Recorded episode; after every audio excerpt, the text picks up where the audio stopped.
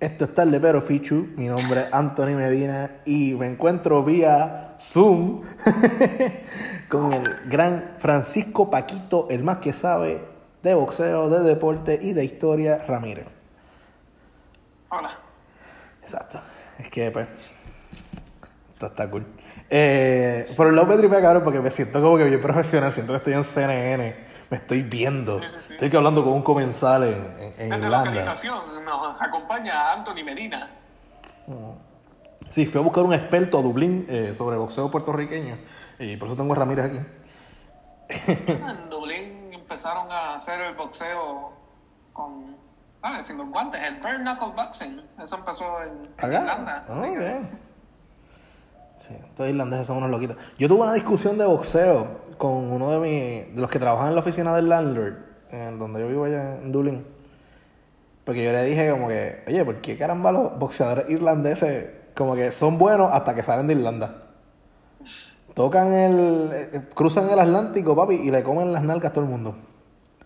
Y él, no, no, de nosotros... el único que quizás lo... Bueno, es que él es irlandés, pero también eh, nació en Inglaterra, pero... Este, Tyson Fury. Ah, Tyson Fury, sí, sí, sí.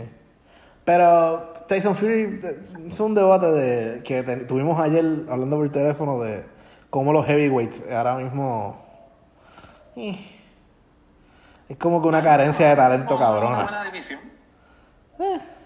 Yo siento que hay una carencia de, de- de esto. Ok, bueno, vamos a arrancar con la pregunta de siempre. Este, ¿cómo llegó el boxeo a tu vida, Ramírez? Eh, Tito y de la Hoya. Este, esa pelea. Tito y de la Hoya. Eh, es la primera memoria que tengo de una pelea en vivo como tal.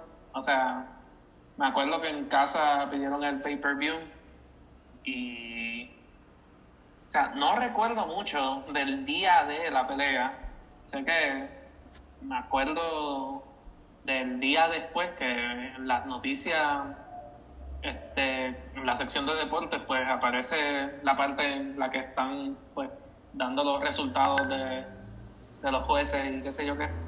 Este, y sí, recuerdo pues el, el grito que se formó en casa cuando dicen que la decisión va para Tito y todo eso. Yo bebiendo con el pinky parado, cabrón, sorry. Coño, bien, bien fichu de tu parte. Ah, Esto, esto- esto es un, un licor fino. Sí, sí, sí, sí. Esto es un licor fino. Esto es Eh, una birra Moretti. Y esto es una medalla Mayagüez. no estábamos auspiciados, así que medalla, por favor. Pero ahora que lo pienso, un poco antes de eso, pues no fue no fue un juego de Fight Night, fue un juego de boxeo antes de que existiera esa franquicia. Este era un juego de PlayStation 1. El de Tyson. El que era bien tétrico, que se veía Tyson. no, no, no, no, no, era, no era Punch Out. Ah, no, Este, era un juego con personas de verdad. No sé. Este, O sea, estaba Ali, estaba Sugar Ray Robinson, estaba Joe Fraser, Durán. Eh, Todos estos boxeadores legendarios. Ajá. Este, creo que hasta Tito estaba. Este, Tito. Sí, sí. Ah, para. ese- Yo creo que sé cuál tú dices. Y era Fight Night. Que salía Tito bien primero- flaco. Quizás el primero de la franquicia. Que era, salía Tito bien flaco, parecía un alienígena. Sí, sí. Sí, entonces se paraban bien raros, como de. Ay, en el garete. Y cada uno tenía como que un signature punch. Exacto. Entonces, la, la gente no era ni color de piel normal. No eran ni. era- era- Tito era como medio amarillo. Pero para ese entonces yo lo veía y era como que, ya, esto se ve bien cabrón.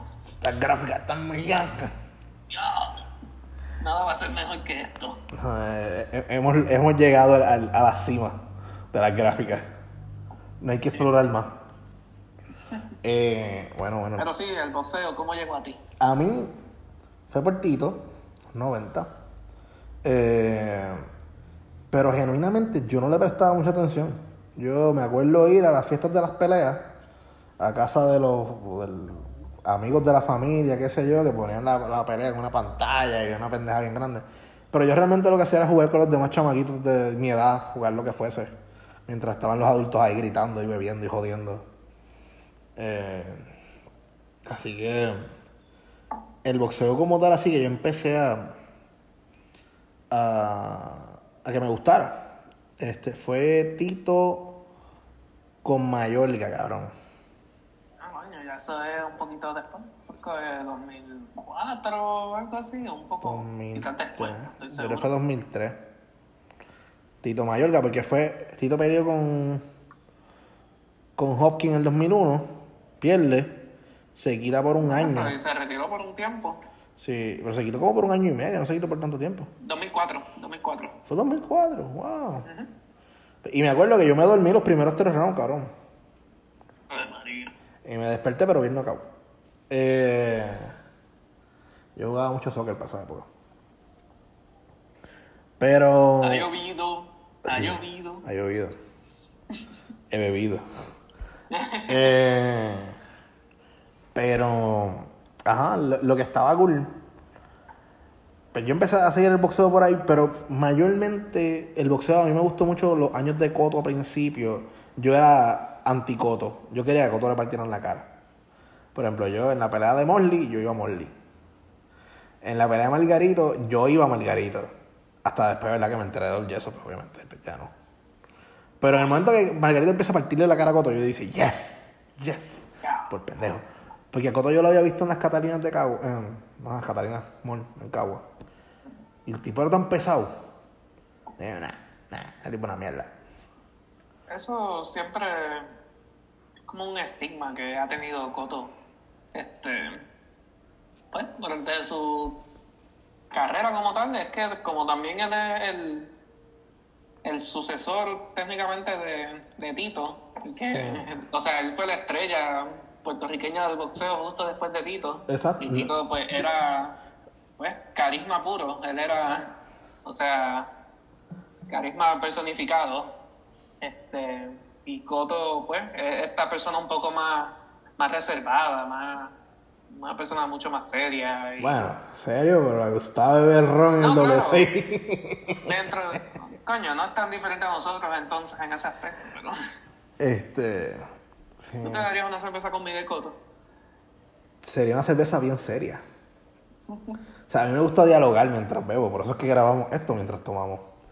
Pero. Bueno, yo espero que sea una cerveza que sea súper buena, entonces sí, voy a, sí, voy a beber con Coto. que yo, yo imagino la cerveza con coto sería como que. ¡Salud! Y él. Salud.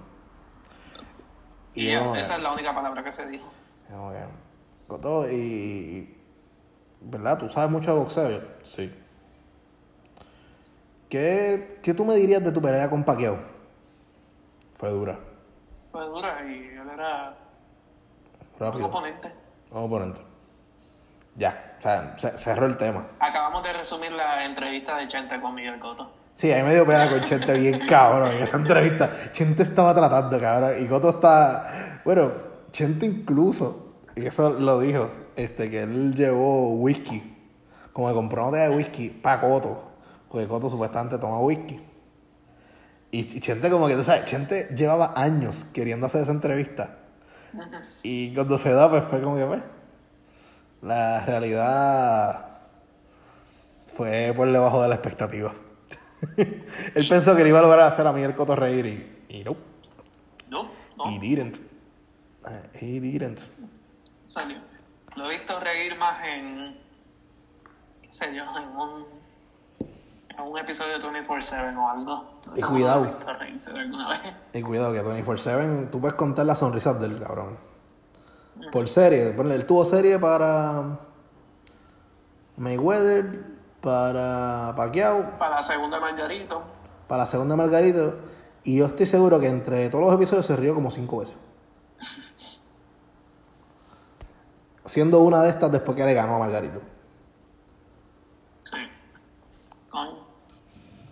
Ah, pues nada, pero HBO también hacía los, los face-offs con Max Kellerman. Ay, sí, qué cringy. Y pues el mejor episodio de esa serie pues es el de Coto y Margarito. Sí. By far. El Coto le dice, pero tú sabías. Y él, "Ah, nah, nah". el mexicano ese, pues ¿cómo lo voy a saber, güey? a mí me encanta ese episodio porque tienen a, a Coto, a Margarita y a Max Kellerman en el centro. Y, y pues los dos se ponen a hablar en español ahí, a pelear entre ellos. Y es como que. O sea, me imagino que que Max Kellerman tiene un, un audífono ahí, que tiene alguien traduciendo de lo que están diciendo o algo, pero, Sí, pero. pero está un poquito difícil de seguir ahí en vivo si no habla español. Genuinamente, una de las peleas. eh, Más satisfactoria. sí, se hizo justicia en el ring. O sea, y eso sí, vamos a hablar, claro. Bueno, vamos a, vamos a evitar eso. Vamos, y vamos, vamos a ir en orden. vamos a ir en orden. Vamos, eh, este episodio vamos a arrancar desde los años de Tito hasta la presente crisis del boxeo puertorriqueño. Sí. Eh, vamos a tratar. Sí, no sé, vamos a ver cómo sale este episodio. A ver cómo sale. Estamos. Es un episodio bien distinto, estamos en una dinámica bien diferente. Sí. Ya cuando hicimos el soundcheck se sintió súper extraño todo esto. Los cuatro soundchecks que hicimos. Sí, hicimos, hicimos cuatro, pero solamente van a tener que escuchar uno, solamente van a tener que sufrir uno. Si es que llegan allá. Eh, Exacto, si es que llegan hasta el final del episodio. Si es que llegan allá. Eh, a mí, fíjate, algo interesante. Vamos a arrancar con los años de Tito. Estamos hablando, Tito arrancó su carrera en el 80. 1990. Ah, o sea, como profesional, como profesional. Ah, exacto, porque él fue a la Olimpiada. Sí. Eh, tengo entendido que fue o a Panamericano, una pendeja así. Es verdad que no hizo un carajo, pero. O sea, eh, no, no fue. un- Olimpiada, Olimpiada no fue. Él estuvo, o sea, tuvo, sí, tuvo Por negro. como, a diferencia de muchos amateur, amateurs, Ajá. este, pues él no tuvo tantas peleas. Él tuvo solamente este, 57 peleas como, como un boxeador amateur. Bueno, que pero está eso, no, es- eso no es mucho. Eso me acuerda a Rigondo, el cubano, que tenía Ah, casi sí, 200 eso, Rigondo. peleas. No, Nacho, pero es que los cubanos tienen fama de eso, de, de estar como amateurs hasta los veintipico, casi 30 años. Sí, sí, sí, pero Rigondo tenía como 200 y pico peleas y se hizo campeón en su quinta pelea profesional. Pues y ya estaba viejo, ya era un veterano. ¿Qué carajo? Se peleó toda la vida. Este. Bueno, ninguno, ninguno como Lomachenko ahora, que en la segunda pelea, segunda pelea o algo así, no me acuerdo, este, o tercera, algo así, que gana su primer título. Pero, Ok, ok. Este. Bueno, pues vamos a arrancar con Tito. Vamos a los 90. Los 90 ya hemos cubierto esta década en episodios anteriores, en el episodio de la, la Macarena estadista de, de Pedro Rosselló. Y los 90 es una década interesantísima. Es una década en que en Puerto Rico la economía está bollante. En las 936 estaban en su apogeo. En Puerto Rico hay más bancos que farmacias. Y no, exi- no existía CBS en Puerto Rico. Nada, punto es que eh, pues se da esta, este movimiento del boxeo que estaba muerto técnicamente en Puerto Rico, porque después de... ¿Quién estaba? Eh, Macho Camacho. eh, sí, Macho Camacho era el que vino pues, después de Gómez, básicamente. Exacto. Este, sí, Macho Camacho era el que estaba cargando el boxeo puertorriqueño. Entonces entra Tito. Tito cuando es que empieza a despuntar como tal, que todo el mundo dice, coño, este tipo es el que es. Bueno, su primera pelea contra un oponente reconocido, pues, es contra el Macho Camacho, ahora que estábamos hablando de él. Exacto. Esa es su primera pelea en Las Vegas. Y, pues, una... O sea, ya estamos en un punto en la carrera de Macho Camacho que ya... pues, Ya está no es- o sea, no es el mismo Macho Camacho que estaba a principios de los 90 o finales de los 80. Y es una pelea que él gana fácilmente. Y después él le gana a Johnny Boy Campas, que es la primera pelea de él que, que él como un underdog, él no era el favorito en esa pelea, que es un Boy Campas, pues, boxeador mexicano que todavía sigue activo. El tipo tenía 56 ganadas, 0 perdidas para cuando peleó con Tito. Pues, Puñeta. sí, este, te digo ahora la edad de Yuri Campas, dame un break. Este, tiene 48 años y su última pelea fue el 13 de julio del 2019. Diablo, cabrón. ¿Y tiene cuánto me dijiste? Eh, 48 años. Pues Tito tiene 47, genuinamente. O sea, la diferencia de edad entre él y Tito es mínima. Y su, pues, su récord de carrera, el de Johnny Boy Campas actualmente, 108 ganadas, 17 perdidas, 3 empates. Así que Tampoco está es mal. Es un récord respetable. Bueno, el, el récord de Macho Camacho terminó así también, bien volado para el carajo. Eh, no sé si así de exagerado. Se parece un poco al. Un poco al récord de Sugar Ray Robinson, pero. Sugar Ray Robinson. Sí, Sugar hizo un montón de peleas. Este. Exacto, no es como, por ejemplo, Julio César Chávez, que tiene. Tengo el récord aquí, no es que me sé esto de memoria. Ah, ok. 107 ganadas y 6 perdidas. Ah, mira, Macho Camacho tuvo 88 peleas, 79 ganadas, 38 por nocaut, 6 derrotas y 3 empates. Coño. Y se vino a retirar bien tarde. Sí, esto, esto también como que nos demuestra una, una diferencia a lo que era, a la forma que, que eran los boxeadores antes. Como que pues tenían todas estas peleas en poco tiempo entre esas peleas y peleaban, qué sé yo, cuatro veces al año para tener un, para tener un récord así, un total de peleas tan exagerado. Sí. Este, y se nota más esto en los boxeadores mexicanos. Este, usualmente, porque por ejemplo, yo recuerdo la primera vez que yo vi a Canelo en un pay-per-view, el tipo que, o sea, tenía que 20 22 años, algo así, y, y ya el récord de él estaba como en 37 ganadas y 0 perdidas, algo así. Sí, sí. El mismo hijo de Julio César Chávez también, Julio César Chávez Jr., este, un récord ahí bien explotado, peleando con, con borrachones de, Sí, sí. de barras mexicanas ahí. Eh, este. Sí, no, hay muchos boxeadores que tienen unos récords bien cargados. Eh, el, el mismo Floyd Mayweather, que aunque tiene, Bueno. cua- tiene 50 peleas, tiene él ya. Sí, 50, 50 y 0. 50 y 0. Eh, bueno, 51 si le cuentas la de McGregor. No, no, la de McGregor cuenta.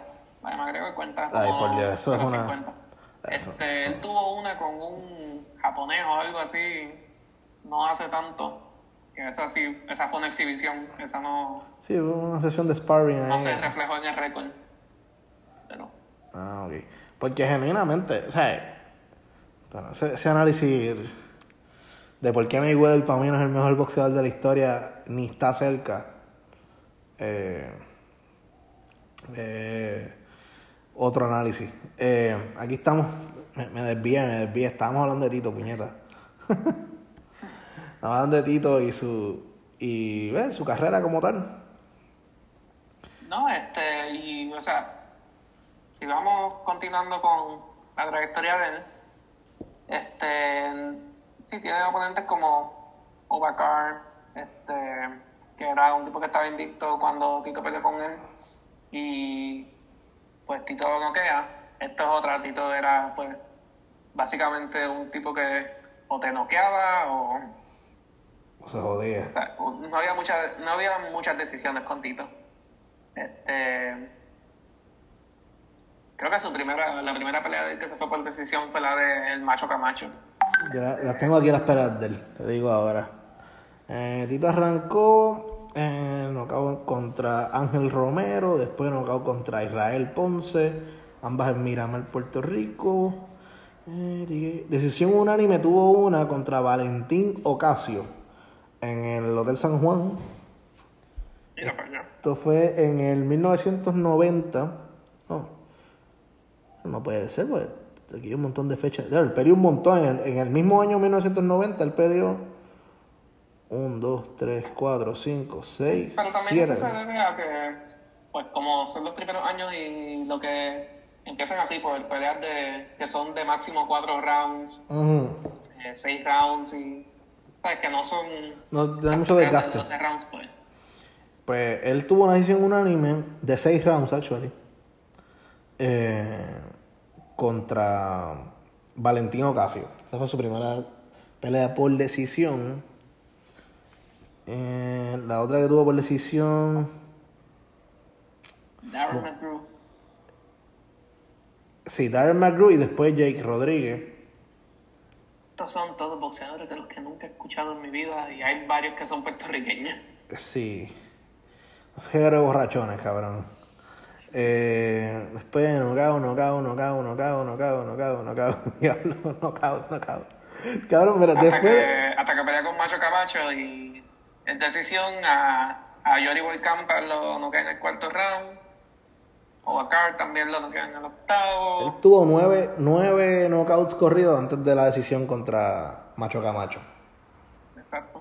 Que fue y en el después de eso 94. fueron, pues, básicamente todos knockouts hasta que peleó con Pernell Whitaker, que peleó con él en el 99. Y para los que no sepan, pues, Pernell Whitaker.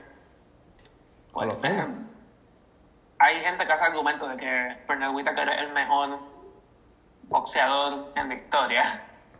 Y, o sea, defensivamente hablando, probablemente no hay nadie mejor que él en la historia del boxeo.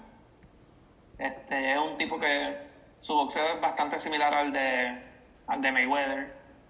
Y, y después de eso, Pero era un cagao como Mayweather. bueno, él peleó con, con, César con Julio César Chávez todavía en su, en su prime. Así que, No, por eso mismo que no era un cagao como exacto, que Mayweather. no es como, no es como, como Mayweather en ese aspecto. Bueno, em- empató con Julio César Chávez Jr. Lo tengo Exacto, aquí la- empate, pero, pero que fue una pelea que básicamente todo el mundo dijo que Whitaker no la había ganado. Los únicos que estuvieron en desacuerdo fueron los jueces. Eh, dato curioso, Panel él peleó contra tres puertorriqueños. Cuatro. No, uf, nieta, no, peleó con un cojón de boricuas, cabrón. Mira, una, dos, tres, cuatro, cinco. Ah, Wilfredo Rivera. Wilfredo Rivera es un tipo Seis. interesante. Eran seis. Ah, y peleó contra Roger Mayweather, que murió hace poco. Murió ayer, yo creo. De... Ah. Sí, murió hace poco. Eh, por diabetes, complicaciones con la diabetes. Pero peleó peleó con un par de boricuas. Pero mira, peleó. Wilfredo Rivera es un boxeador bien, bien interesante. Siempre daba, siempre daba unas peleas cabronas y, o sea, era el tipo que, que siempre daba un performance hijo de puta, pero siempre perdía. pero siempre, siempre lucía bien. Ah, bueno, pues está bien. O sea, tuvo una decisión dividida contra Pernell Whitaker. Y tuvo. Perdió unánime. perdió dividido y unánime. Ah, pero fue contra que el carajo. sí. Y contra Wilfredo Rivera que- peleó, cabrón, peleó en La el. pelea con De La Hoya también, este, yo recuerdo que mi padre siempre, siempre que estábamos viendo un pay-per-view de, de La Hoya, él siempre traía esa pelea de alguna forma contra Wilfredo Rivera. Y, Ajá. y mi padre siempre decía, esa pelea se la robaron a, a Wilfredo Rivera. Porque, pues, esto, o sea, seamos honestos, Oscar De La Hoya es el, es el pretty boy, el golden boy. Este, él era la estrella del boxeo en- a finales de los 90. Sí, sí. Y esto nos lleva pues a la pelea de Tito contra Oscar De La Hoya 1999. Antes de eso, un paréntesis. Me parece bien interesante que las dos peleas con Wilfredo Rivera y Parnell Whitaker, eh, las dos fueron en el 96. Una fue en abril, que la hicieron en San Martín. eh, y la otra fue en septiembre y la hicieron en Miami. Me parece interesante que, como que Parnell Whitaker, con todo y lo buen boxeador que era, pues, o es que para ese tiempo el, el Madison no era el gran venue que es ahora, pero no tuvo peleas ni en. No tuvo peleas en el Madison ni en Las Vegas. O sea, tuvo- a lo último, la que tuvo con Tito fue en el Madison Square Garden. Pero no fue un tipo de grandes arenas. Sí. Interesante eso. Bueno, el Thomas Max Center, eso en Las Vegas. El Thomas está bien, pero fuera de eso, o sea, como que Sí, sí, yo esa fue la última, la, bueno, de las últimas cuatro peleas de él. Sí, sí, yo sé que no es, no el MGM, no es el Caesar's Palace. Exacto, que el Caesar Palace era el grande de los 90. O sea, como que tú pi- piensas Tyson, Cesar Palace. Eh, para ese tiempo, ajá, Lennox Lewis, Cesar By Palace. the way, tengo que hacer referencia a algo de los primeros episodios que hemos hecho. Zumba, Ender. El palo de mango. Eh, eso, ¿Cómo carajo vamos a trabajar eso? Eso es una muy buena pregunta, caballero. Eh, el palo de mango. Eh, que para los que no sepan, Tito practicaba con un palo de mango detrás de la casa. Eh, Coño, ¿tú te acuerdas cuando empezamos a hacer esto? Este, de los títulos originales teníamos el asopado de mami y el pescozón de papi. Diablo, sí, cabrón. Ya eso cambió por completo porque aquí estamos, vamos a hablar de varios boxeadores puertorriqueños, pero Es verdad, es verdad. Bueno, pues si quieres, vamos a darle un stop. Y. Bregamos con el palo mango. como el palo mango. Dale stop al. Sí, ya le di. Sí. No, genuinamente no, van a hacer dos cosas diferentes. Ok. Ya yo empecé a grabar acá. Ah, ¿está grabando ya? Sí. Ok, pues grabar ahora. Eh, vamos a entrar ahora en la pelea de, Y tú de la olla. de Tito y de la Hoya, la pelea del milenio. Así es como hicieron el billing, así es como llamaron la pelea, la pelea del milenio. Esto, pues, 1999, Yep. Tito contra De La Hoya, en el Mandalay Bay, en Las Vegas. Gran venio. Sí, sí. Este. Pues esto fue. Hicieron el hype como la super pelea. Este. ¿Tú crees que fue que un peleón? Esto es un juego de palabras con el nombre que le dieron a la primera pelea de Ali Fraser, este, que fue nombrada la pelea del siglo, así era como la promocionaban, y pues ahora la pelea del milenio. Con Don King en ambos, así que Ya lo cariño, no sé. ¿Qué, qué mamado yo? El- en mi cumpleaños número 6 fue el mismo día que la pelea de Tito con Jopi, pero eso va después. ah, William Joppy. Eh, este. A ver aquí. Entonces, ¿qué debemos discutir, tú crees? ¿Debemos hablar de la pelea como tal, en retrospectiva, con ojos objetivos sobre la pelea? O... Con ojo objetivo, este, de la olla ganó. Pero eh, eh, es una cosa del boxeo. Yo creo que genuinamente esa pelea, viéndolo ¿verdad? desde el punto de vista de los eh, manejadores diabólicos que son Don King y Bob Aaron para ese tiempo, porque él estaba con Top Rank. Bob Arum estaba, era promotor de, de la olla. Exacto. Eh, si ellos influyeron en la decisión, pues hacía más sentido dársela a Tito para elevar a Tito a un nivel más global como el de De La Hoya. De La Hoya en esa pelea era el, el- el- el dueño y señor de, de la La pendeja. estrella más grande del boxeo para ese entonces era de la olla. Exacto, es como la pelea de Tito y de, de, de Cotto y Pacquiao. O sea, Pacquiao era el pound for pound. Eh, y Cotto pues era un tremendísimo retador. Y yo creo que fue una de las mejores peleas que le han hecho a Pacquiao en los últimos eh, 15 años. Y eso que Pacquiao ha tenido muy buenas peleas. Eh, contra muy buenos oponentes y Cotto fue uno que dio la talla.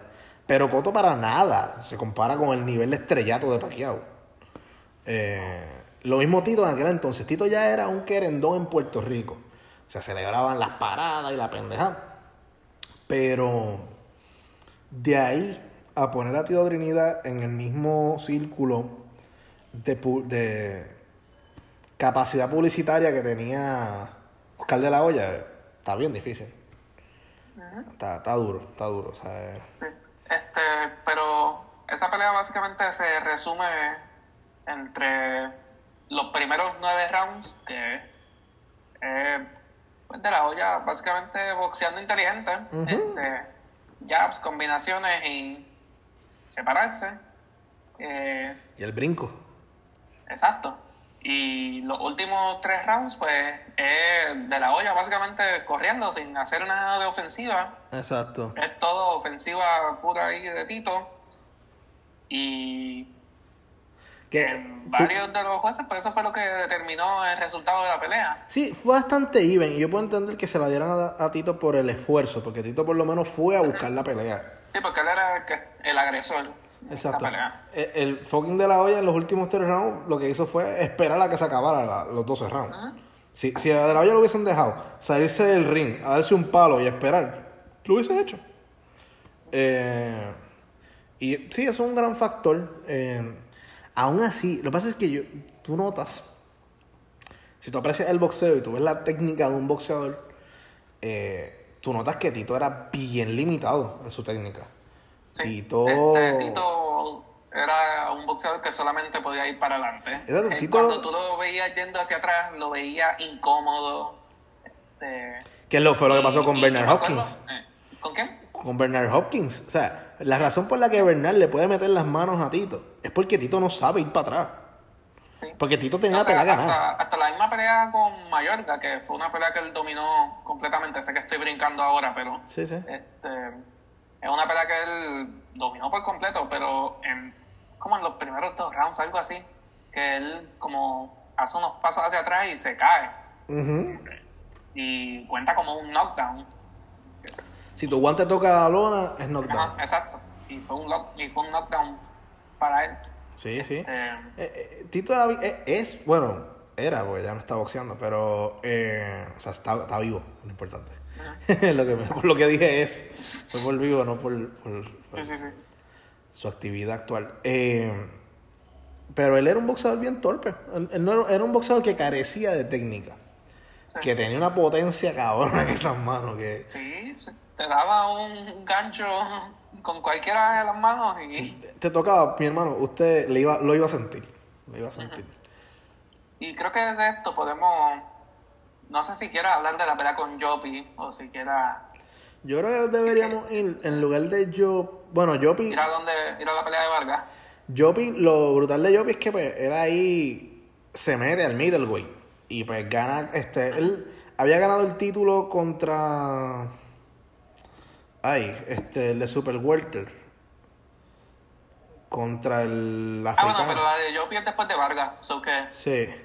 Pero, por ejemplo, siguiendo ¿verdad? La, la grandeza de Tito, es haber sido campeón en tres divisiones diferentes. Él fue campeón en Welter, fue campeón en Super Welter y fue campeón en Middleweight. Middleweight rayando la línea, porque genuinamente él peleó en el peso más mínimo de Middleweight. Pero fue que lo peleó. Eh, que es lo mismo que Pacquiao. Pacquiao fue campeón en ocho divisiones, pero pues él peleó, o sea, él fue subiendo entre una y una, y las últimas tres fueron peleas que él subió al peso, ganó el título y viró. Eh, lo mismo que hizo Coto. Coto ganó 154, eh, pero no peleó en ese peso mucho tiempo. Bueno, no, sí. Pucha, Coto peleó un par de veces en 154. Pues contra Trout, contra. Con un cojón de gente él peleó en 154, picha lo que dije. Eh, incluso pues, contra. no sé si quieras, no sé si quieres hablar de la pelea contra Vargas, que Sí, ese es el peleón más cabrón de la historia de Tito. Sí, esa, esa es la mejor pelea como tal de... O sea, no en cuanto a performance de él como tal, de lucir súper dominante o algo, Pero- pero, es la mejor pelea en cuanto al factor entretenimiento. Sí. Y Es porque se juntaron que- dos iguales, se juntaron dos tipos que no sabían ir para atrás. Porque Vargas tampoco es un boxeador técnico. Bueno, era. Pero tenía más técnica que, que Tito y, Sí. y lo estaba demostrando en esa pelea. La demostró porque genuinamente. A mí me sorprende algo. Y es que la potencia de las manos de Tito y la estamina de Tito estaba tan cabrón. Genuinamente, eso era lo más brutal de Tito. Tito. Él no tenía técnica de poder esquivar el puño, de moverse en el ring con cierta facilidad para evadir ataques. Pero su, él no se cansaba. En eso Tito parecía más un boxeador mexicano que un boxeador puertorriqueño. O sea, Tito iba para adelante. Para adelante y, papi, tienes que darme con el banco para tumbarme. Aunque fíjate, Tito se cayó un par de veces. Tito le dieron en la cara un par de veces y lo tumbaron. Eh, Tito cogió bofetada como el diablo. Qué linda. Qué linda. Qué linda. Estas son más lindas. Sí, las medallas también lucen también ahora uno diciendo, Coño, qué baratas son esas cervezas a comparación con lo que venden aquí. No creas, estas cervezas me salieron caras, verdad los negocios también están subiendo los precios. ¿sí? Eh, sí, clavando a la gente. Eh, pero esa pelea de Valga es bien interesante porque Tito lo tumba cuántas veces. Bueno, en el primer round lo tumba, ¿qué? Dos veces o tres veces, no estoy Dos seguro. veces. Este, Y después Elvi lo tumba tres veces a lo último. ¿No? Es una loquera. en el último round lo tumba dos veces de nuevo. Pero a Tito también lo tumban en esa pelea. Sí, sí, este, Y, El pescozón. o sea, eso es una pelea que, este, lo, como que a mitad de pelea, hasta casi el último round, Vargas está ganando esa pelea. Y Tito, pues, básicamente necesita un knockout para ganar esa pelea. O sea, no necesariamente lo necesita, pero la pelea está tan reñida que no puede irse por, por el riesgo de una decisión. Y pues, y ese último round en el que noquea a Vargas, pues, Que lo noquea bien noqueado, mano. Ese puño cuando él, él lo cruza y Vargas se queda como con los brazos abiertos. sí, Como se que Vargas, como que en un limbo flotando ahí. Vargas estaba en otro. O sea, todo el mundo. Esa pelea fue en. 2000, si no. Sí, pero fue en el Mandalay Bay. Que, again, Mandalay Bay, Las Vegas. El público mexicano era. O sea, Era un, era un público pro Vargas. exacto. Incluso el home ground de Tito era el, el Madison Square Garden. Lo mismo que hizo Coto. Coto peleó muchísimo en su carrera en el Madison Square Garden. Porque era un home ground. O sea, allí tú llegabas y estaba lleno de que de boricua. Pero el de Las Vegas no. El de Las Vegas es cancha mexicana. Eran mexicanas, mexicanos al grito de guerra. Este, Fucking himno, cabrón. Ese jodido himno te, te- te- te pone como Mira, que, papi, vamos mira, a matarnos. miren, yo les pido a, a quien está escuchando este episodio de que busquen el video de, de la pelea de Julio César Chávez contra el Macho Camacho. En los himnos, el que canta el himno para México es Vicente Fernández, una de las mejores voces en la historia El macho más macho de los machos que han nacido machos. Exacto. Exacto. Y entonces, para cantar la borinqueña, Chevy el Ponzoño, Chevy, cabrones. Chevy, o para la generación más joven, lo conocen Melwin como. Cedeño de Pégate al Mediodía. Exacto. Y Melwita, que es la hija que está metida en Pégate Medio también. Ay, Dios mío, si ustedes quieren tener un... Eso es como, vamos a poner que es un gran campeón actualmente en el boxeo y que el boxeo esté pegado, porque esa es otra, el boxeo también está bien jodido actualmente, en general. No es solo una crisis en Puerto Rico, es una crisis global de que el boxeo Deporte como tal, ha decaído. ha perdido credibilidad por los cabrones promotores. Eh, pero, imagínense que, vamos a ver, es más, pongamos que Tito tiene 10 años menos, tiene 37. Y Tito con 37 años todavía estaba activo. Como, como Pacquiao. Y Tito tiene una oportunidad de pelear contra, contra Pacquiao. Que es el campeón actual. Eh, todavía, eso está cabrón. Decir que Pacquiao es el campeón en el 2020 está cabrón. A sus 41 años, algo así. Sigue comiendo culos. Eh, pues. Y Pacquiao llega para que cante el himno de, de Filipinas. Lleva. A pensar en una gran voz. No, pichea, Pacquiao no puede ejemplo porque yo no sé de cantantes filipinos. cantante filipino. Pichea, eh, contra Canelo. Ponle que, que, que va contra Canelo, Tito.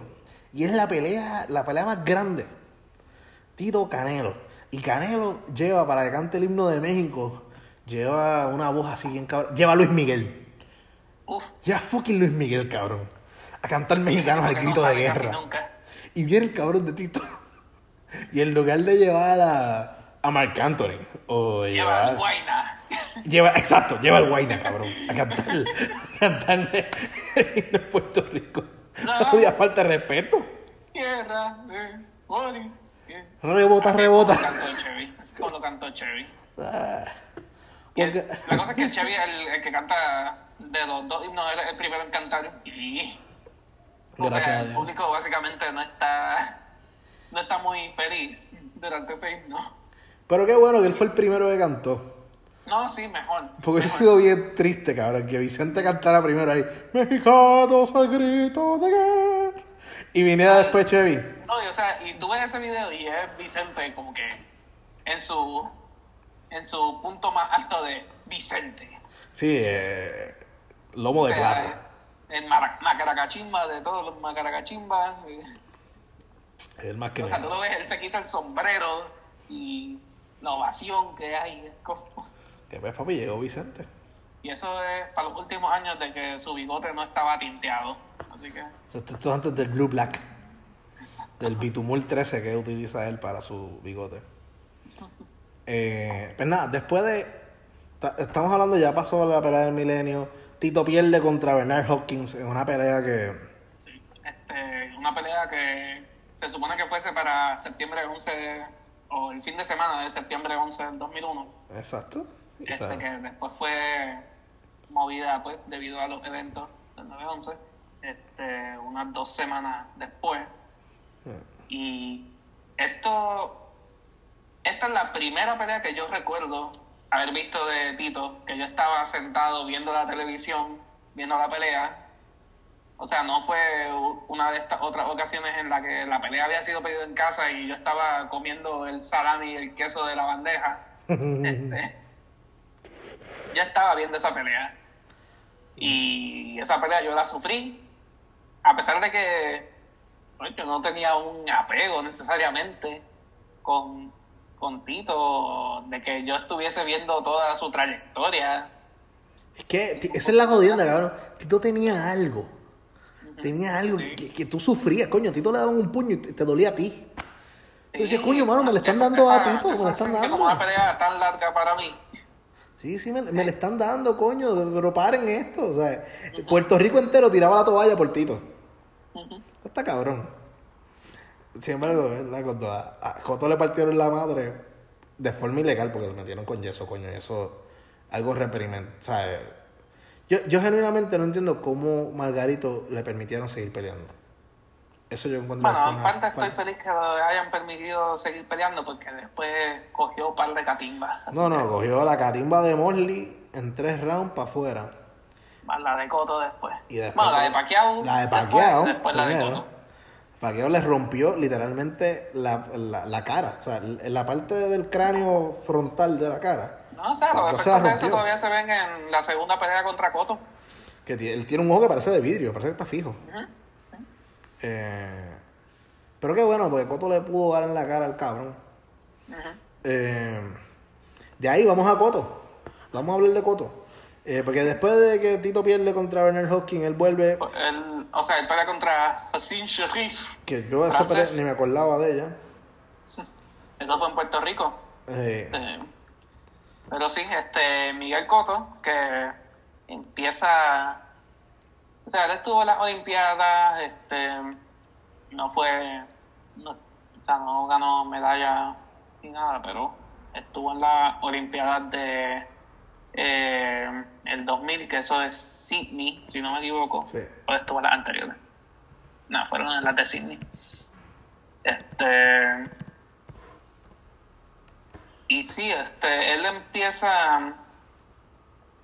La primera pelea que yo recuerdo haber visto de Coto.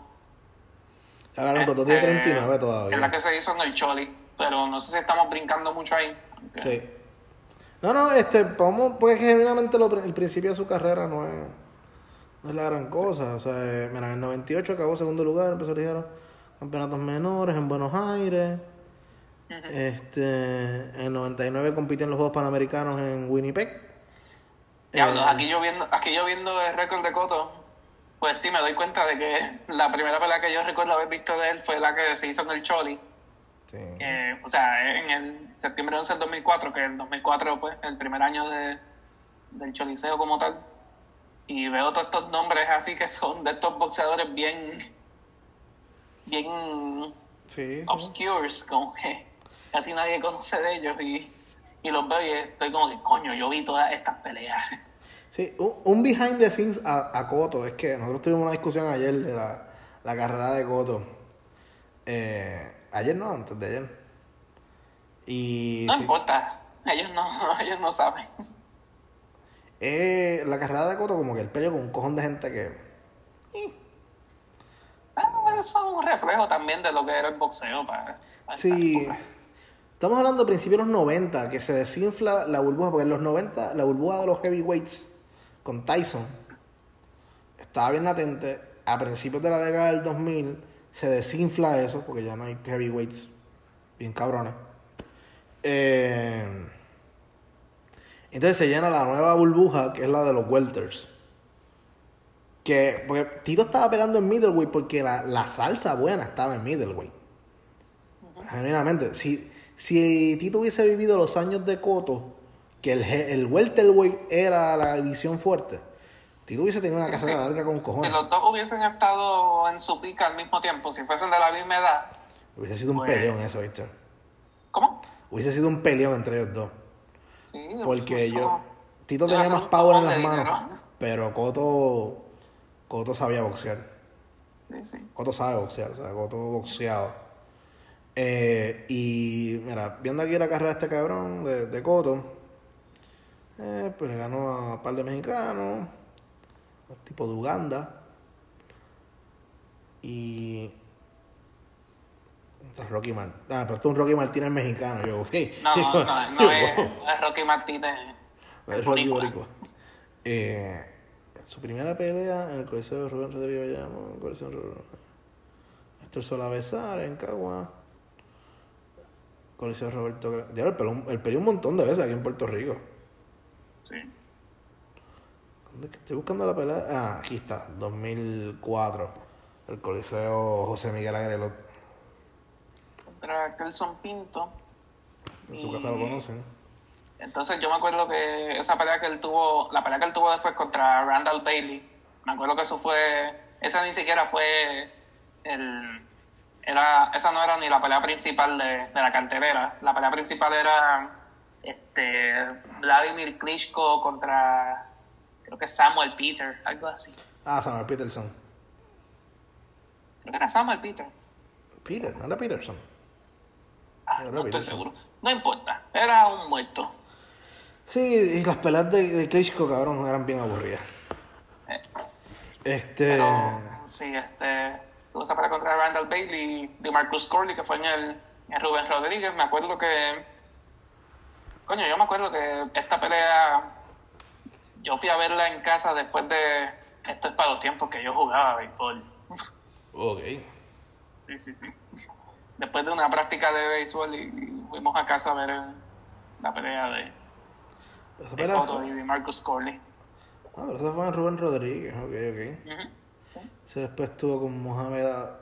Abdullayev, Este, Ricardo Torres.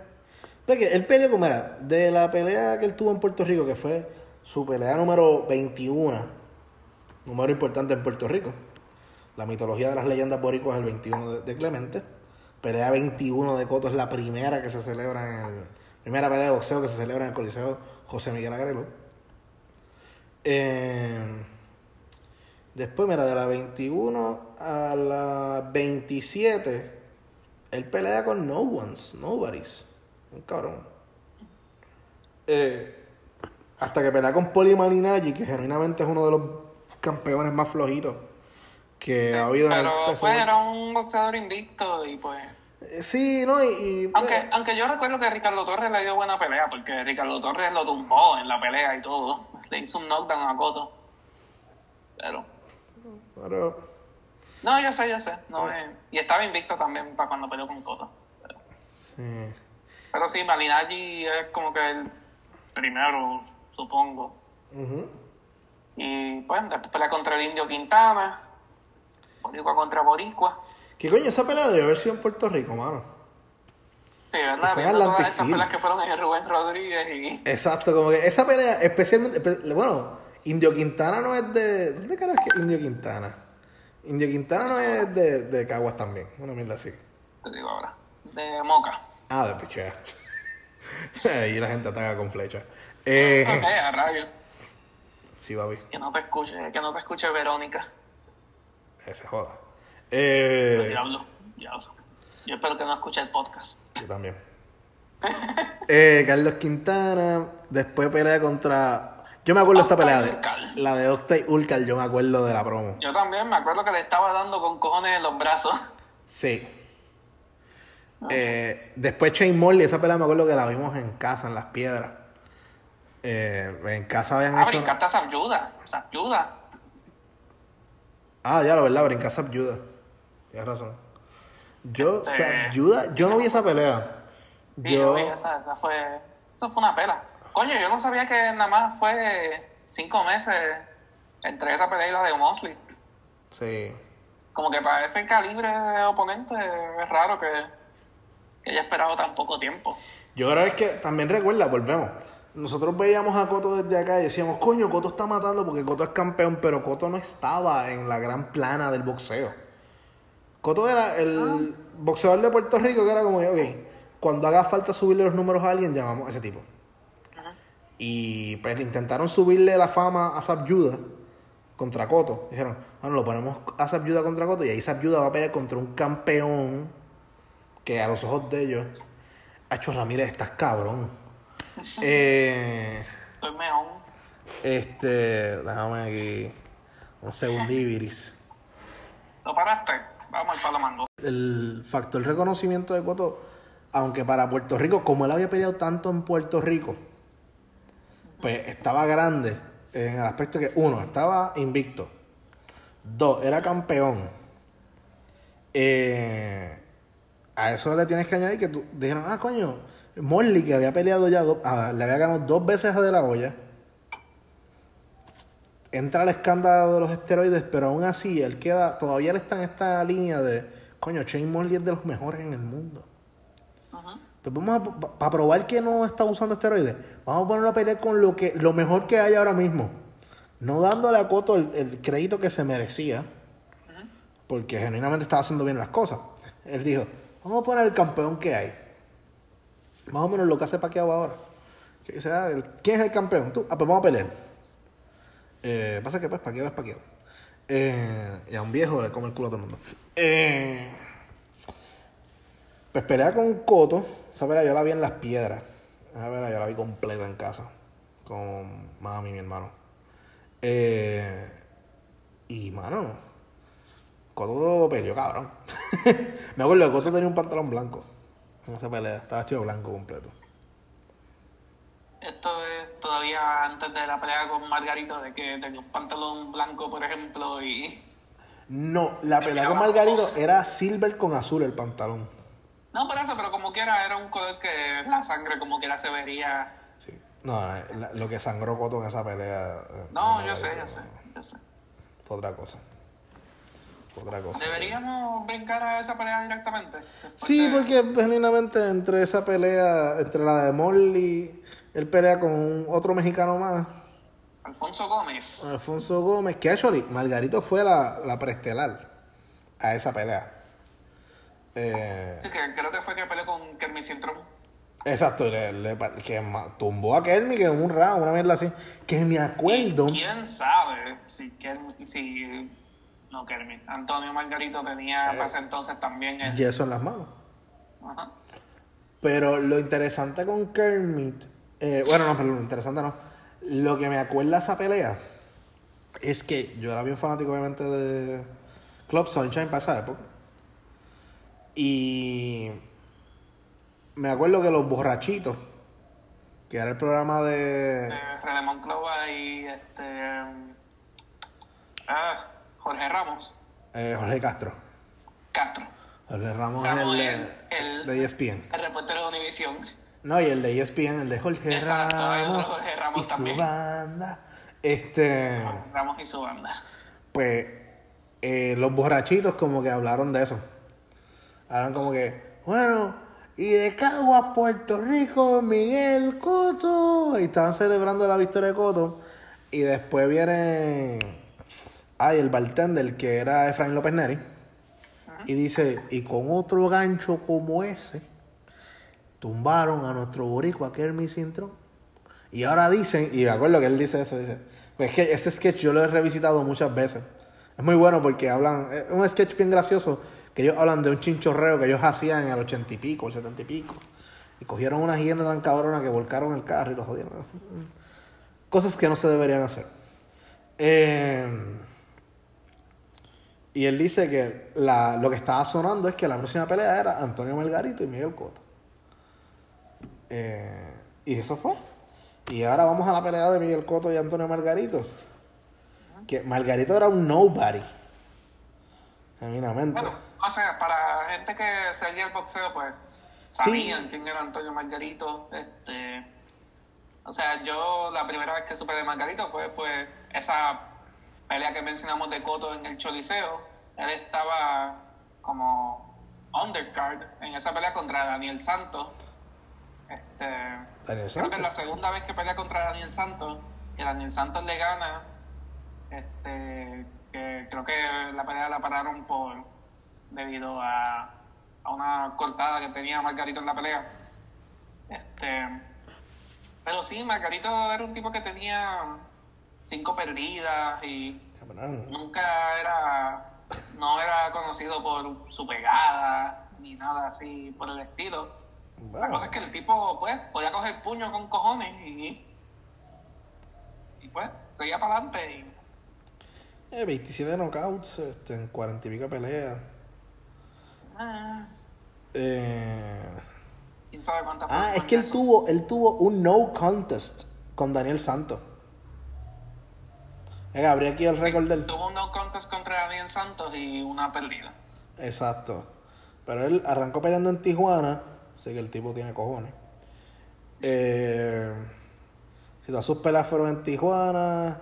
Perdió en Tijuana. Volvió y ganó un cojón de peleas. ganó tres peleas. Volvió y perdió. O sea, el tipo en sus primeras 12 peleas tenía récord de 9 y 3. O sea, eso te, te pone en una posición de que, papi, tú lejos no creo que llegues en el deporte. Eh, Pero Ah. nada, este. Este, recordando esa pelea, pues. Yo me acuerdo que Coto, pues, los primeros, qué sé yo, siete rounds, algo así, él estaba dominando esa pelea.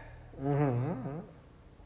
Y, o sea, sí, habían intercambios, pero, pero el ritmo de la pelea lo llevaba Coto, él estaba determinando cómo era que corría esa pelea y él estaba ganando por un margen, por un margen grande. Mira, ah, dato interesante, sorry que te interrumpa, pero es que Sí, sí. acabo de ver que Paul Williams, el, o el coge bofeta de Paul Williams, eh, ganó su primer título contra Margarito. Margarito era el campeón de la OMB de peso welter y Paul Williams le gana el campeonato a Margarito. Había De- olvidado el detallito de que Paul Williams había peleado contra Margarito, pero sí. Sí, sí, pero que yo, yo no sabía eso, no, no, no, no me... eh, eh, Paul el famoso coge bofeta. eh, y después de eso, él pierde contra Paul Williams, gana tres y gana dos veces y entonces va contra Coto. Por eso es que él vuelve y cae y no era el estelar en las carteleras. Por perder contra Paul Williams. Y después pues, le gana a Coto, ahí es que él explota bien cabrón. Después lo coge Shane Mosley y le come las nolas. Él vuelve y pelea en Tijuana, en Aguascalientes, para allá arriba, este, contra Roberto García, y después pierde dos veces consecutivas contra Pacquiao. Ya coge pela de la vida. Una tunda salvaje y después... No, pero tú estabas explicando la pelea de la primera. Sí, sí, la, la vez que peleé con. La primera pelea con Coto. este, pero de momento tú empiezas a notar que Margarito, pues, es el que se convierte en el agresor de la pelea. Y. Eso era un problema de Coto.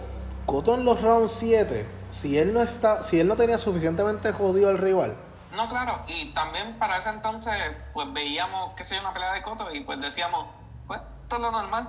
Ya, como para, se cansó. para el octavo round, pues, explotado, qué sé yo qué, qué sé yo qué, pero. Oye, que vamos a ver claro, suena bien fácil decir, ah, se cansó. Pero Claro, no yo, Desde nuestro punto de vista suena por la boca un mamey, cabrón. sí, yo tuve una etapa de intentar ser boxeador en mi vida y me apunté en LA Boxing en Cagua. Y me compré los guantes, gasté todos los chavos que hay que gastar para eso, ¿verdad? Estaba chiquito, cabrón. Eh, bueno, chiquito entre comillas, estaba en high school, yo creo. Sí. Y está cabrón, porque un round de boxeo, tirando puños, papo. Y esos guantes con el sudor se ponen más pesados. Porque tú empiezas a sudar en las manos y todo, esa, ese sudor se queda ahí, tú no lo estás transpirando y se va con el viento que se seque. Esos guantes, papi, pesan con cojones a lo último. O sea, cuando yo veo estos jodidos mexicanos que en el round 2 están como lechuga, cabrón. Y tú tienes que aguantar los bofetones de ellos. O sea, estos tipos están tirando bloques, porque ellos sudaron lo mismo que tú. O sea, que esos guantes están igual de pesados. Pero cuando vienen de arriba, vienen como, como, como bloques, literalmente. Y en el caso de Margarito tenían yeso para joder también. Estamos más tostados todavía los jodidos puños. Que genuinamente eso era para sacarlo del boxeo indefinidamente. Eh, eso es un acto criminal lo que hizo Margarito. Y yo era fanático de Margarito. Porque cuando él le gana a Coto, yo dije, no, este es el tipo, mano. Porque yo, yo no, yo no, no cuadra, no podría bregar con Coto. Yo era súper pro Margarito. Incluso cuando Margarito pierde contra Morley, yo estaba en un party de la escuela. Y mi padrastro me llama y me dice, mira, le ganaron al tuyo. Le partieron la cara. Y estamos hablando, esto fue 2000, 2009, A ver, dominó esa pelea. enero, enero 24 de 2009. Sí. Enero 24 de 2009. Y yo, como que me acuerdo, yo tenía para ese tiempo 2009. ¿Qué teléfono yo tenía? Eh, yo no me acuerdo. Dice, embuste, ¿no? Yo simplemente me enteré por él y ya. No tenía forma de buscar en el teléfono como, ah, qué pasó. No vi esa pelea de, de Margarita y Mosley, porque esa no era pay-per-view, esa era, esa era Boxing After Dark, esa era Ujú. Beyond the Dark. Exacto. Me acuerdo que vi esa pelea con papi y... O sea, ya antes de que la pelea empezara como tal, ya estaban entre los comentaristas, estaban diciendo de que, de que el entrenador de Mosley notó algo en el vendaje de, de Margarito y ya estaban empezando a correr estas cosas y, y pues yo hablando con papi yo estaba como que, ¿y si él hizo esta pelea? Eh, ¿y si él hizo esto mismo en la pelea de Coto? Que tristemente nunca se ha logrado probar. Yo estoy seguro que sí. Genuinamente, porque esos puños que él le daba, incluso tú ves a Coto, cuando él cae la última vez, que él se para, Coto no está noqueado. Coto tú lo ves que él se para, él mira a la esquina y dice como que, no. Y él no está, no está bobado. No- o sea, no fue un knockout de, ya lo tumbé y no se pudo parar. No, no, fue como que vamos a parar esto porque es que, mano, yo no puedo bregar ya con esto, me va a matar. O sea, Coto puso una rodilla en el piso y dijo, mira, ¿sabes qué, piché? Porque este tipo me está rompiendo la cara a un nivel que... Y, y las heridas de Coto eran... Eran otra cosa. Eh, eran otra cosa. No, o sea, es una de esas peleas que en retrospectiva es de las más difíciles. O sea, yo Yo la celebré.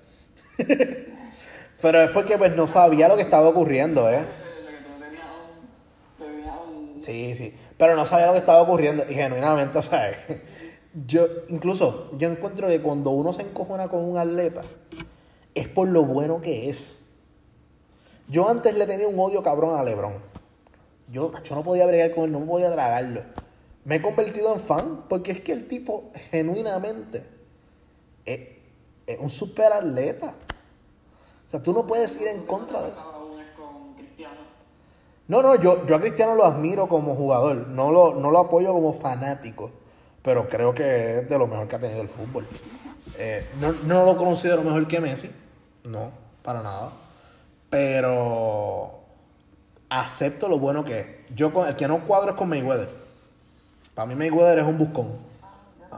Mayweather es un tipo que aprovechó la situación de pelear con tipos que estuviesen jodidos. Por ejemplo, él peleó con Morley. Morley después de haber perdido con Cotto, de estar desacreditado, él cogió, el pe- Hace unos 40 años. cogió un Morley viejo y jodido. Y con todo eso Morley le dio dos buenas manos en- en el round 4, round 3. Ya, porque lo tumba. Le metió en la pipa y lo joden. Eh, sorry, que me voy con la cerveza. No es coronavirus, cabrón. No, no, relájense, por favor. Eh, pero. Y Paquiao lo cogió después de que, que Márquez lo explotara. A Coto lo cogió después de que Margarito lo explotara. Y también. ¿Perdón? Que Pacquiao en la pelea también ya estaba con un brazo que se lesionó. Sí, pero ya hay error de Paquiao. Yo sé, tampoco es el mismo Manny.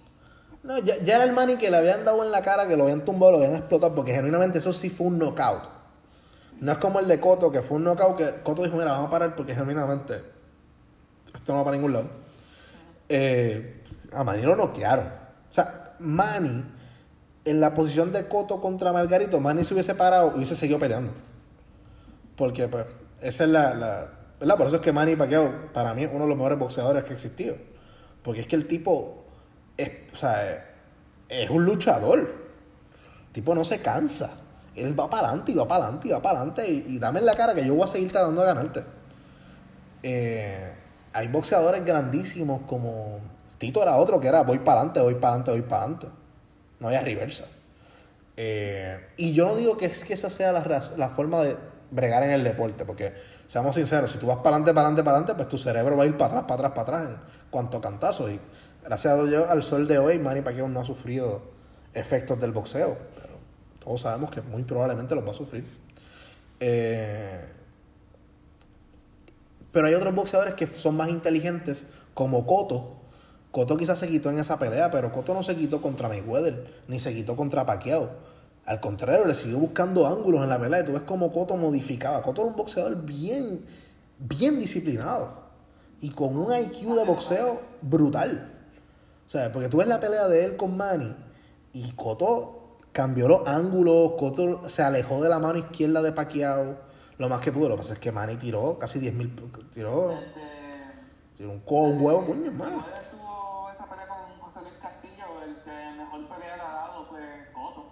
Sí, sí, también. O sea, esa es otra. Cotto contra, contra todos los rivales hizo una buena pelea. Más sin embargo, contra rivales porquería. perdió. O sea, perdió luciendo mal. Porque contra Canelo Álvarez, tú me perdonas. Yo me atrevería a tirar hasta una decisión dividida. A favor de Álvarez, pero dividida. Bueno,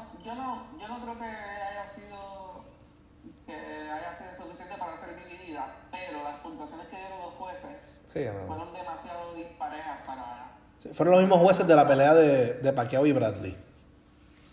Exacto. Stevie Wonder, José Feliciano y... eh, pero... No, no, es... O sea, hay grandes boxeadores. Yo creo que Cotto se ganó el título de ser un gran boxeador. Eh, indiscutiblemente. Y está en el Salón de la Fama.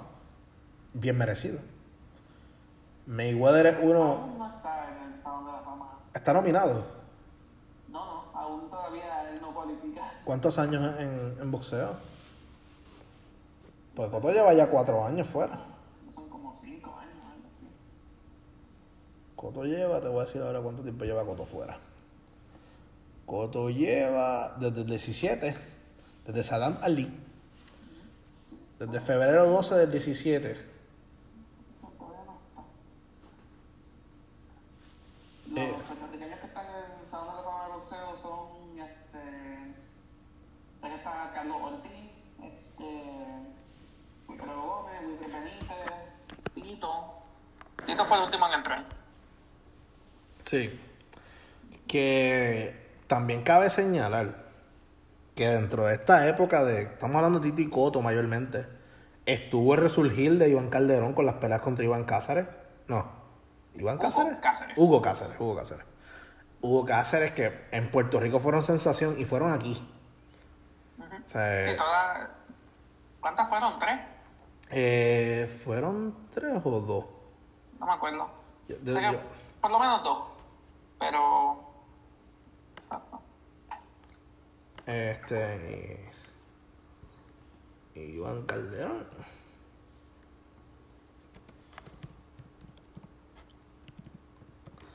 Este. Iván Calderón. No, me puso aquí un cantante, yo no sé. Jorge Iván Calderón Zapata. Para, no, no, pero me dice que nació en, en Guaynabo. Nació en Guaynabo, Estados Ok, Unidos. Hugo Cáceres, en el Rubén Rodríguez.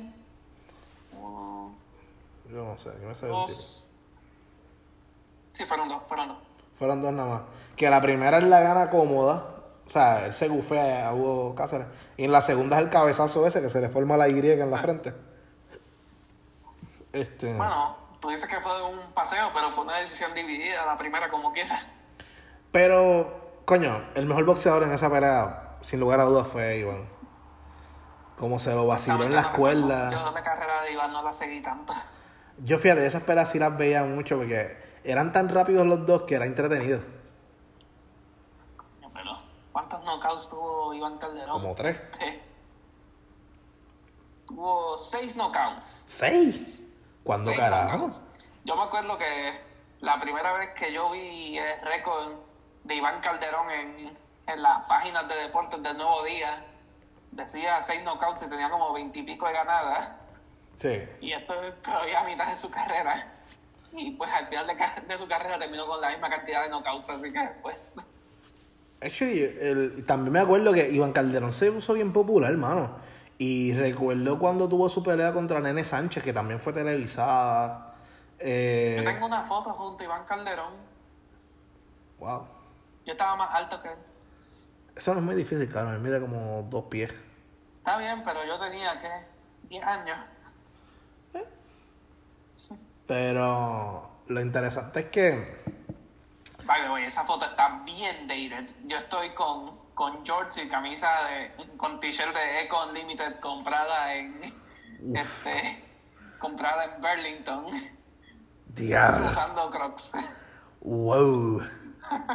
wow, wow. Tan, tan. Es uno de mis... Yo creo que es uno de mis profile pictures en Facebook, así que si, si te metes a mi profile la, la vas a encontrar La voy a eventualmente. buscar. Pero. Ajá, e- esos son honorable mentions. También está el fenómeno Juanma. Juanma Sí, López. Juanma, que empezó a noquear a todo el mundo en el primer round. Y después lo empezaron a noquear a él. Sí, después se dieron cuenta de que lo que tenían que hacer era sobrevivir siete rounds con él y...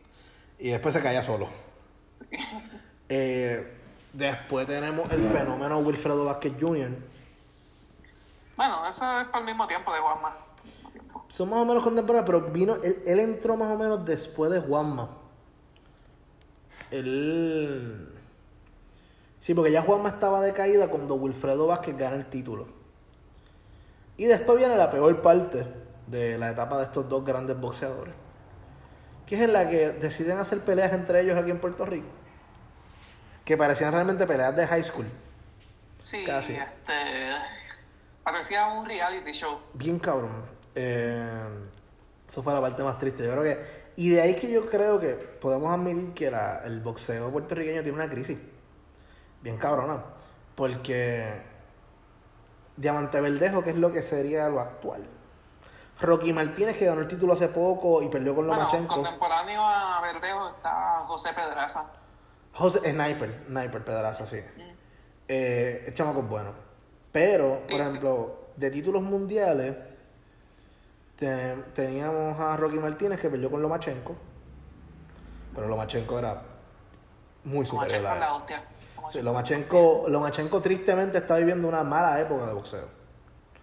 Pero es un gran boxeador que quizás de... Eh, una pelea que estaría cabrona sería Lomachenko Paqueo en el prime de ambos. Yo pongo mis chavos en Paqueo siempre, pero dice Sería sido un pelea como. Sería un sería peleo. interesante. Sería un peleo. Yo pongo chavos en Paqueo, pero porque yo creo que Paqueo tiene más aguanta más. Bofeta. Pero, pasa la defensa de Lomachenko también. y- o sea, es, un, es un buen macho. Eh, eh, sería un buen match, sería un buen match. Este, pero tristemente Lomachenko está viviendo el peor boxeo que hay en los últimos 20 años. 15 años. Más, porque por lo menos la- en los 90 estaba Tito, en los welter. Acho, vete para el carajo. eh, ah, ya tú paraste de... No te escucho. Te cabrón. Y eso es como algo del boxeo en general que O sea, ya como se ha convertido en cierto sentido, como hay tantos promotores y, Sí. y- o sea, el boxeo ya de por sí siempre ha tenido una mala fama de, de ser un Se ha arreglado.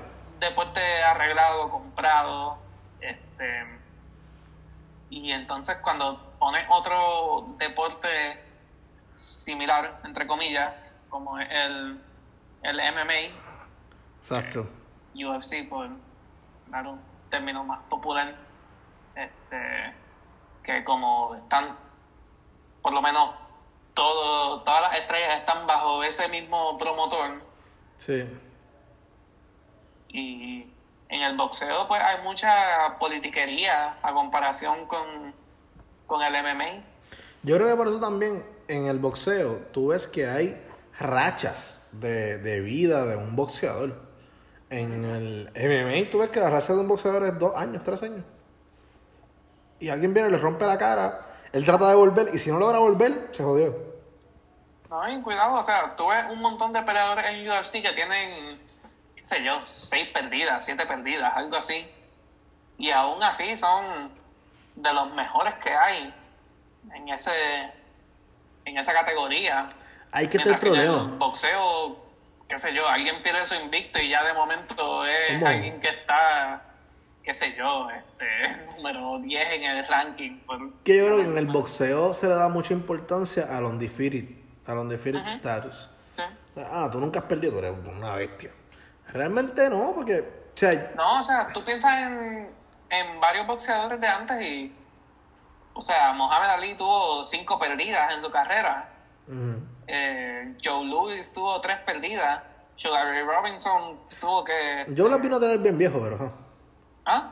Joe las vino a tener bien viejo. Bueno, pero como quiera, él Exacto. perdió una en su apogeo contra, contra Max Schmeling, creo que fue. Ah, el que terminó en Coca-Cola. Eh, Exacto. eh, Este, para los tiempos de Alemania nazi. Yeah. El sí, él tema. tuvo una pérdida contra, contra Max Schmeling en su apogeo. Este, o sea, hay un montón de boxeadores que Sí. tuvieron pérdidas en su apogeo. O sea, hasta el mismo Foreman cuando peleó con Ali. Eso era una pelea que él se supone que ganara. Y él estaba ganando la pelea. Este, Es que Ali lo supo desgastar, Ali dijo, este carro no me va a noquear. sí. Así que yo me voy a echar para atrás. Tira, cabrón. Tira que yo voy a aguantar. Sí, Este, quizás para su... coño, que también eran 15 y eran 15 rounds, cabrón. Sí, sí. 12 rounds yo lo encuentro cabroncísimo. 15 yo no me lo quiero imaginar. No, O sea, físicamente el desgaste. Yo creo que era más No, y, o sea, impresionante. tú piensas en, en otras peleas grandes que han ocurrido y, o sea, tú has visto las peleas de Arturo Gatti y Mickey Ward. Wow. Esas eran peleas de 10 rounds. Ujú. Y, o sea, si, esa gente, si esos dos hubiesen peleado dos rounds adicionales a, a lo que ya tenían originalmente, No, se mataban. bueno, y el, coño, y el tipo de boxeador que era Gatti, que era un tipo que era coger golpes y, Para adelante. y tumbar barrecampos para atrás. Pero yo creo que, ah, ah, ¿verdad? Yo- para mí yo siempre he dicho que el culpable del boxeo actual es, Flo- es fucking Mayweather. Y Sí, su actitud de escoger los boxeadores en su que- momento preciso para poder meterle las manos. Eh, a eso después le suma Golden Boy con Canelo lo que ha hecho de que no, este, las bolsas tienen que ser mejores para Canelo que para el otro boxeador y No, escoger pero también los rivales. Mira, volviendo a Mayweather, ¿cuántos oponentes de Mayweather tú puedes decir que estuviesen, que pelearon contra Mayweather en su mejor momento de su carrera? Papi, se ayuda. Y por, Ayuda, y por poco lo jode, por poco lo jode. Es el único. Es el único, es el único. Quizás quizás Diego Corrales, pero Diego Corrales jamás y nunca en su vida iba a estar al nivel de, de Mayweather. Ajá. Eh, Es, una cosa bien bizarra pensar, mira, tú dices, Miguel, coño, pero él le ganó a Coto. Ajá, Coto después de haber perdido dos veces. Coño, pero él le ganó a Pacquiao. Después de la pelea contra Margarito. Exacto. Eh, Coto, pero, eh, pero él le ganó a... No, él cogió a Coto después de la pelea con Pacquiao. No, exacto, exacto.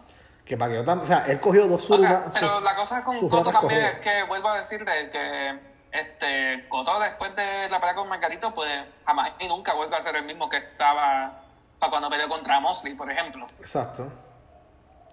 Y pues, Sí, Porque mira, Cotto después de Pacquiao peleó contra Yuri Foreman sin pierna. Después contra Ricardo Mayorga, como con 90 años. Eh, después le gana a Margarito para atrás, que Margarito pues, tenía un solo ojo. Y después contra Mayweather. Después contra Austin Trout, que pierde. Después contra Delvin Rodríguez, que eso era bendito. Después contra Sergio Maravilla Martínez sin piernas again. Contra Daniel Gale, que nadie sabe quién puñeta es. Contra, pierde contra Canelo por decisión. Después le gana a Kamagai o Kamegai, yo no sé. En un lugar en así California. japonés. Este, y después contra Saddam Ali pierde. Pero le quiero decir, mira, Mayweather, ajá, perdió con Cotto después de haber perdido dos veces. Perdió con De La Hoya, viejo. Perdió con Shane Morley, viejo. Perdi- peleó contra, no perdió contra ninguno, pero peleó contra un reguero de cabrones ya fuera de su No, este, contra Juan Manuel Márquez con la diferencia en peso. Con 14 libras más que. Márquez, cabrón. Ajá. Es una falta de O sea, respeto al deporte. Él, él siempre peleaba en situaciones en las que él siempre estaba en una situación a favor Sí. de, de. Pacquiao viejo y con un solo brazo. Paco el bola que tenía lesionada era la zurda. ¿No, la zurda o la derecha? No me acuerdo, pero, No, pero así, Este. O sea, no, no. eh, y, y él mató porque cuando la mejor estrella de tu deporte, Paco es un fraude. O sea, está difícil que otra estrella suba porque todos van a tener el estigma de que quizás puede ser un fraude. Que es lo que pasa con Canelo. Canelo todo el mundo ha tratado de vestirlo como el, el pound for pound god. Y no, papo. Nope. Porque sabemos lo que lo mucho que te ha cuidado Golden Boy. Sabemos lo mucho que. Ah, peleaste con el hijo de Julio César Chávez Jr. O sea, contra. Perdón, el hijo de Julio César Chávez. Julio César Chávez Jr. Julio César Chávez Jr. Contra Junior. Es Peleaste otro con. muerto. Y, y había perdido recientemente, cabrón, antes de pelear contigo. O sea, ni siquiera te debiste pelear contra un muerto en su prime. Pe- por poco pierde contra el hermano de Miguel Coto, cabrón, que estaba todo gordo y barrigón. José, Contra José Coto. A José Coto. Eh, o sea, y eso es lo que ha matado el boxeo. Y ahora en Puerto Rico, pues, entre los huracanes María y esto y lo otro, y todas las crisis, pues es difícil desarrollar nuevos talentos. Pues, quién sabe. A lo mejor que- el, el próximo Miguel Coto está ahora mismo en un gimnasio o, o de amateur. ¿Sabes qué, no?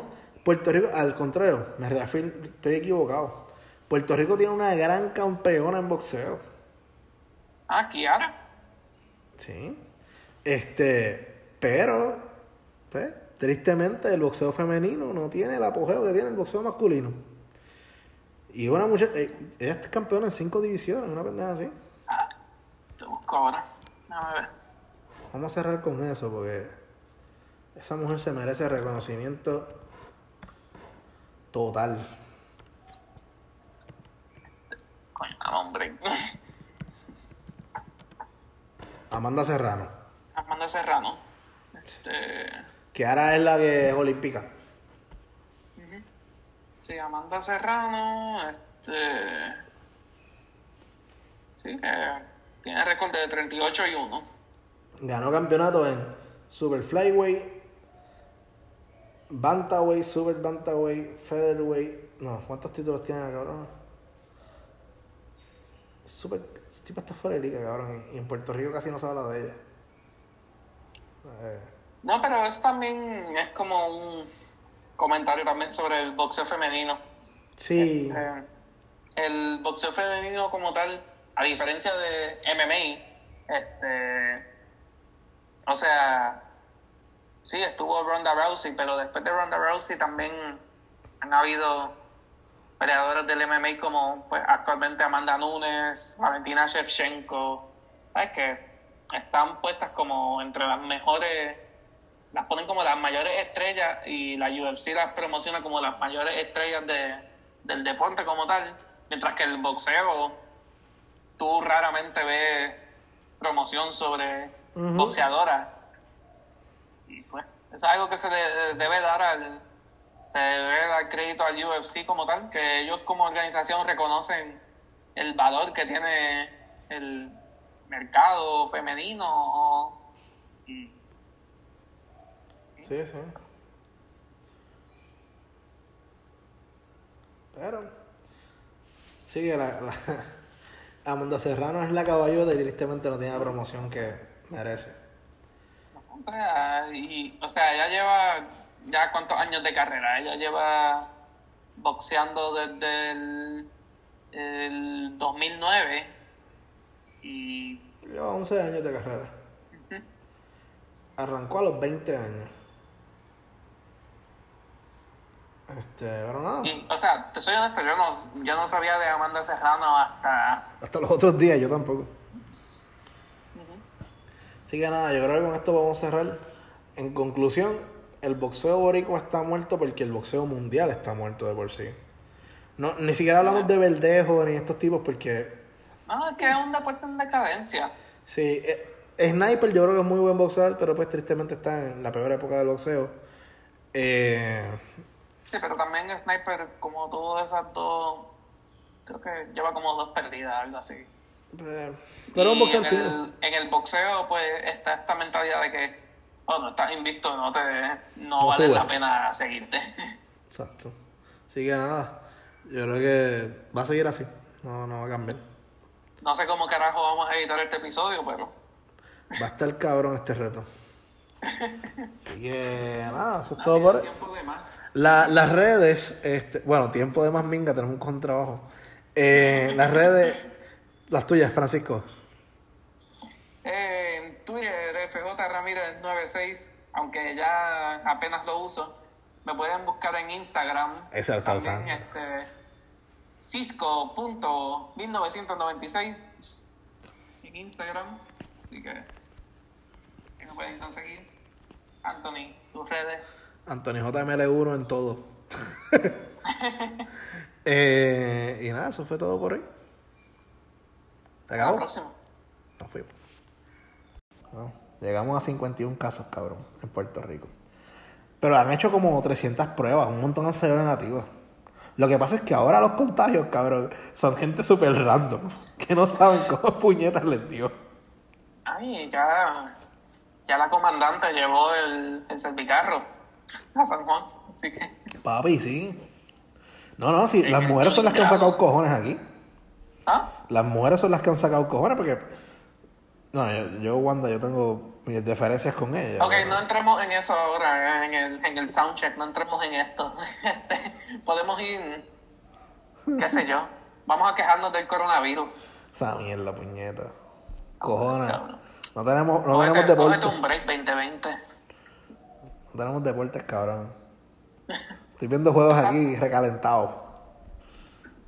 No, o sea, si los canales de deporte lo que están dando, este, por ejemplo, en YouTube a cada rato el canal de NBA lo que está subiendo son juegos viejos. Yo los otros días vi el, el juego 6 de Miami contra San Antonio en las finales, cuando Ray Allen hace el tiro de tres.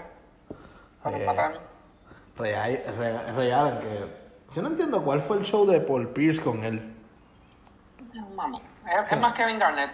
Kevin Garnett era, más que estaba. Ah, exacto. Que yo no entiendo, cabrón, si los dos se fueron después para Brooklyn. ¿Sabes? Bueno, los cambiaron, pero. Pero, o sea, a fin de cuentas, es como que. ¿Qué cojones? Si, si ellos. Eh, Boston ni siquiera le ofreció otro contrato. ¿Qué querían? ¿Que se quedara gente libre y no hiciera chavo? Eh, eh, exacto, ellos querían que, él se quedara por ahí mendigando y que se fuera para los Phoenix Suns o algo así y se jodiera.